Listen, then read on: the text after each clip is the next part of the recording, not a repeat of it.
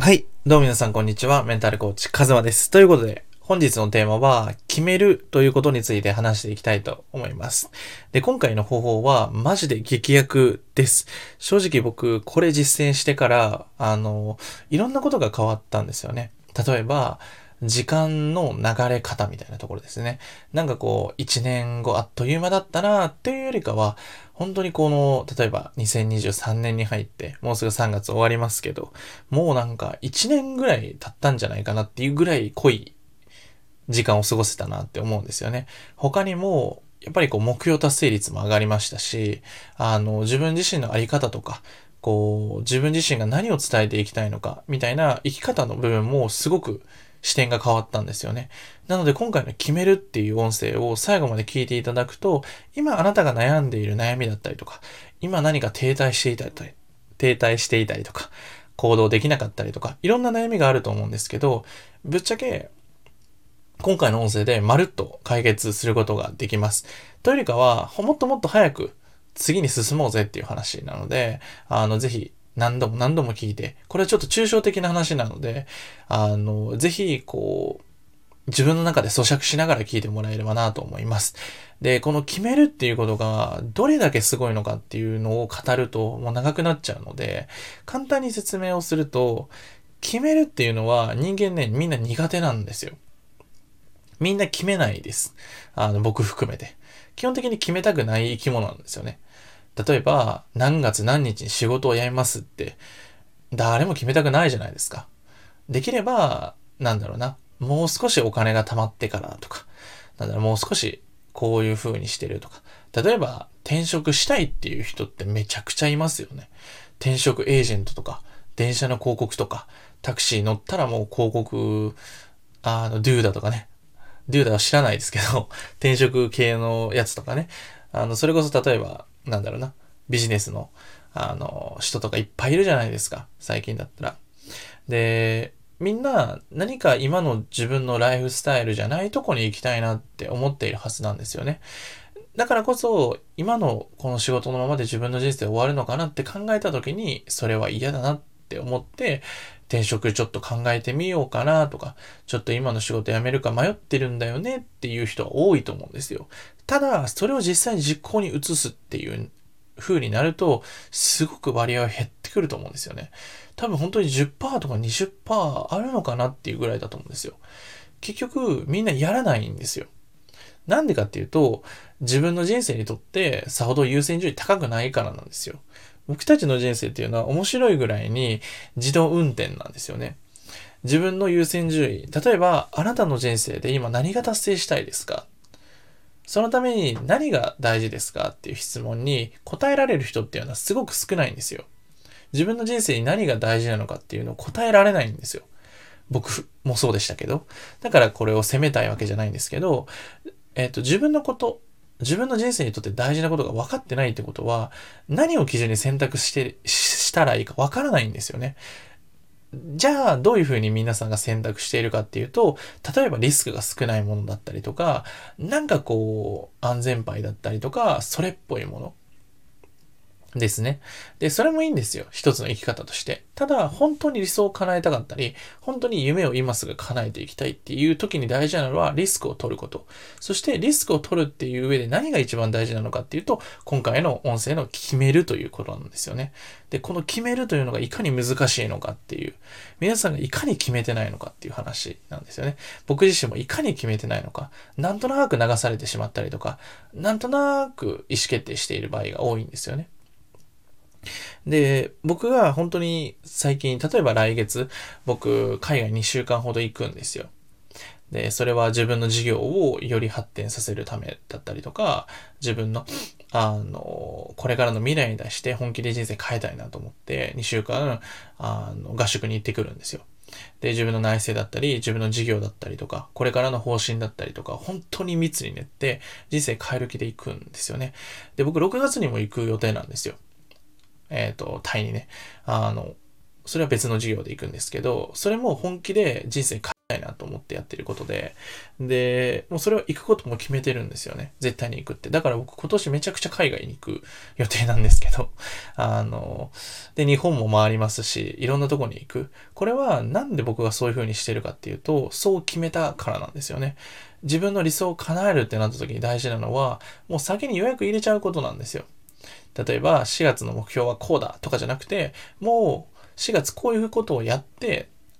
次こういう風にしようって。この状態でこれに行こうって決めるんですよ。だから僕、その、えっ、ー、と、4月、えー、6から行くんですけど、あの、そこまでにやることはもう全部決めてるんですよね。絶対ここまでやるって決めてるから、あとはもうそれやるだけなんですよね。っていう状態にしちゃっているんですよ。で、あの、多くの人が、やっぱりこう、毎日毎日、こう、いろんなことを考えて、いろんなことを決めてるんですよ。でも大事なのは、決めたことを絶対に達成するっていう、この、なんだろうな、決意なんですよね。決断をすること、決めるたことは絶対に達成するっていうふうに、もう約束をする。で、別に誰かと約束しなくていいんですよ。なんかこう、罰ゲーム別につけなくてもいい。もしできなかったらこういう罰ゲームをするとか別にしなくていいんですよ。だってその罰ゲームつけたからやるとかじゃないので、僕たちの人生っていうのは。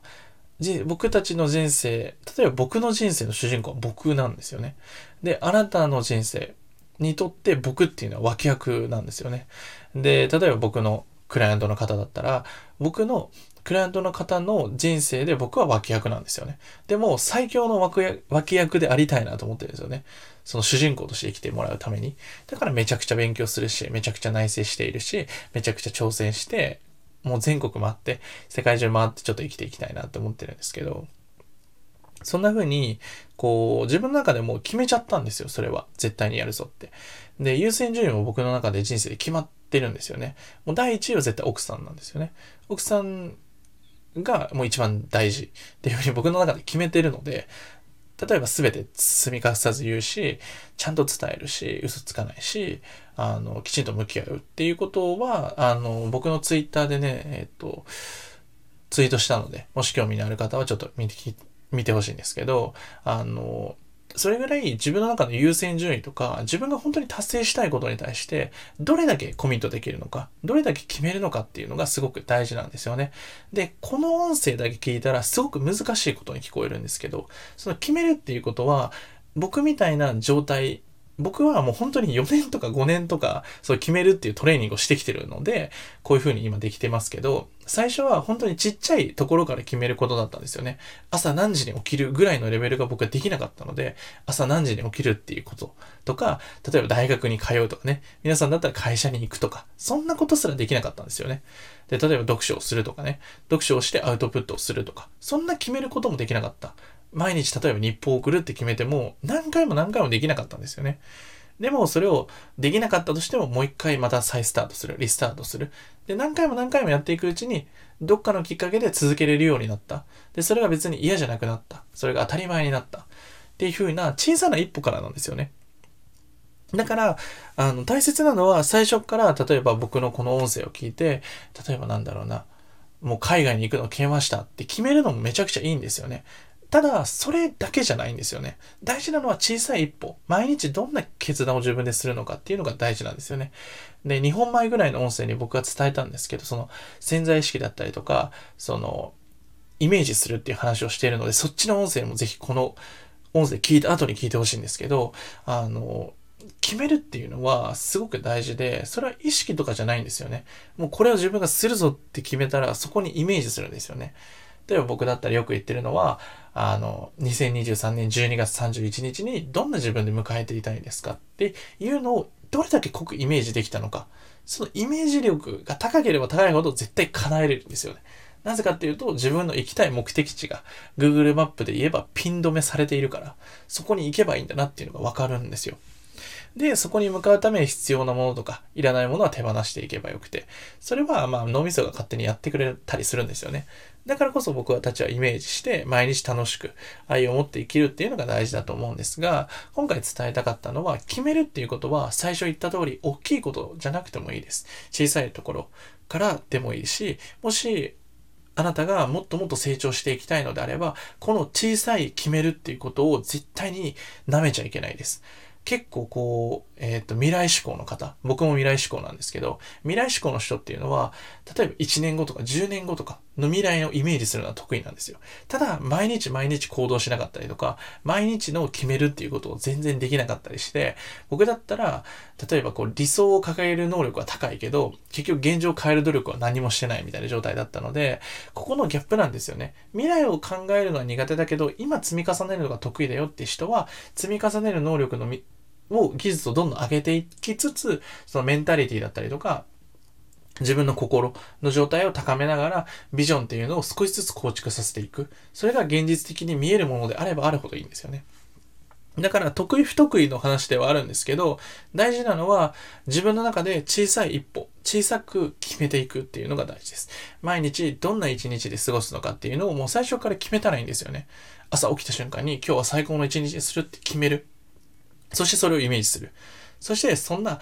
イメージする、し続けれるような環境にとちゃんと飛び込むっていうのがめちゃくちゃ大事です。なのでぜひ、あの、決めるということをぜひ皆さんもやってみてください。ということで、いかがだったでしょうか？あの、本当にこの決めるっていうことを僕はしてから、時間の密度だったりとかね、長くなったし、なんかメンタルもすごく安定してきたんですよね。迷うことがなくなった。なぜなら決めているから。あの、やっぱ人間ってね、決めないとね、だれるんですよね。どっちでもいいんだよなーって言ってる時って、あの、中途半端じゃないですか。うん、早く決めて、早く食べちゃった方が早いんですよ。うん。で、もう、例えばドーナツどっち食べようかなって迷うぐらいだったら、どっちも食べちゃえばいいんですよ。人生は。どっちか一つじゃなくてもいいんですよ。例えばこう、転職しようかな、独立しようかなって迷ってるのであれば、もうどっちかに決めちゃえばいいんですよ。独立するって決めて。そういうふうになんかこう、僕は中途半端な、こう、どっちにしようかなって思ってる時間が、逆にこう、メンタルを悩ませるというか、いろんなことを考えなきゃいけないし、こう、不確定要素が多すぎて、なんかよくわかんなくなっちゃうんですよね。考えることが多すぎて。でも、考えなくていいんですよ。実際にやってみないとわからないことが多いから。